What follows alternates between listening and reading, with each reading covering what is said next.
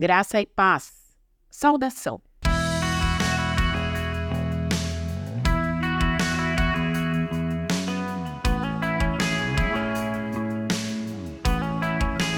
Depois que Judas traiu Jesus e, movido pela consequência do seu pecado, suicidou-se. Houve uma vacância no grupo de doze apóstolos. Então os discípulos leram a profecia sobre outro tomar o lugar do traidor e tomaram a responsabilidade de fazer com que isso acontecesse. Porque, prosseguiu Pedro, está escrito no livro de Salmos: Fique deserto o seu lugar e não haja ninguém que nele habite, e ainda que outro ocupe seu lugar. Portanto, é necessário que escolhamos um dos homens que estiveram conosco durante todo o tempo em que o Senhor Jesus viveu entre nós. Atos 1, 20 e 21. Então, escolheram Matias, que se tornaria o único apóstolo que não foi chamado pessoalmente por Jesus. Não temos muitas informações sobre o seu ministério, mas sempre que no livro de Atos os apóstolos eram mencionados coletivamente, seu nome também era citado. Não sabemos se a escolha de Matias foi precipitada, mas é claro que o Espírito Santo tinha outros planos, e na estrada para Damasco, o próprio Jesus salva Saulo de Tarso, um judeu, mestre da lei e ferrenho perseguidor dos cristãos, e o chama para pregar aos não-judeus, transformando-o em Paulo, o apóstolo aos gentios. A partir de então, este precioso apóstolo passa a pregar o evangelho na Ásia e Europa, fundando igrejas e principalmente deixando ensinamentos em cartas que hoje temos como parte do Novo Testamento e, portanto, palavra inspirada por Deus.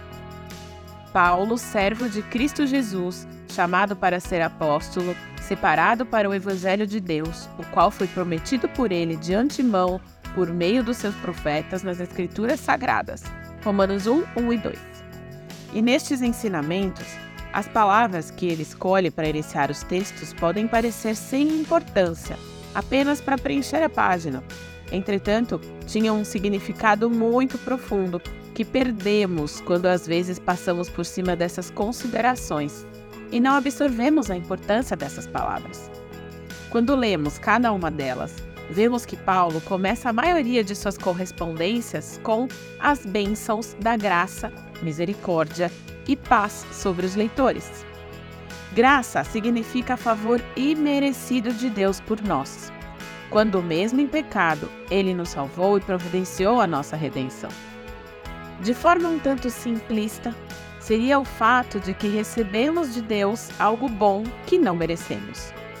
Já a paz podemos entender inicialmente como o oposto da guerra, mas o que Paulo tinha em mente ao usar essa palavra? Sendo judeu, Paulo conhecia bem a palavra hebraica shalom, que significa paz, usada centenas de vezes na Bíblia. Ela era uma saudação hebraica comum na época e como ainda é hoje. Mas shalom não apenas é um cumprimento como olá, bom dia, boa tarde ou boa noite, em relação a Deus, em hebraico, significa reconciliar-se com Deus e ter a paz de Deus no coração. Portanto, convido você a, nesta semana, ir além da saudação formal contida no início do texto do apóstolo Paulo e que passemos a entender e desfrutar do profundo significado dessa mensagem para nós. E que a graça do nosso Senhor Jesus Cristo, o amor de Deus e a comunhão do Espírito Santo sejam com todos vocês. 2 Coríntios 13, 14.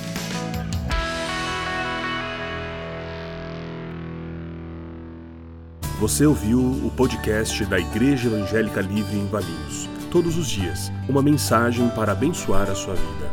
Acesse www.ielve.org.br ou procure por IEL Valinhos nas redes sociais.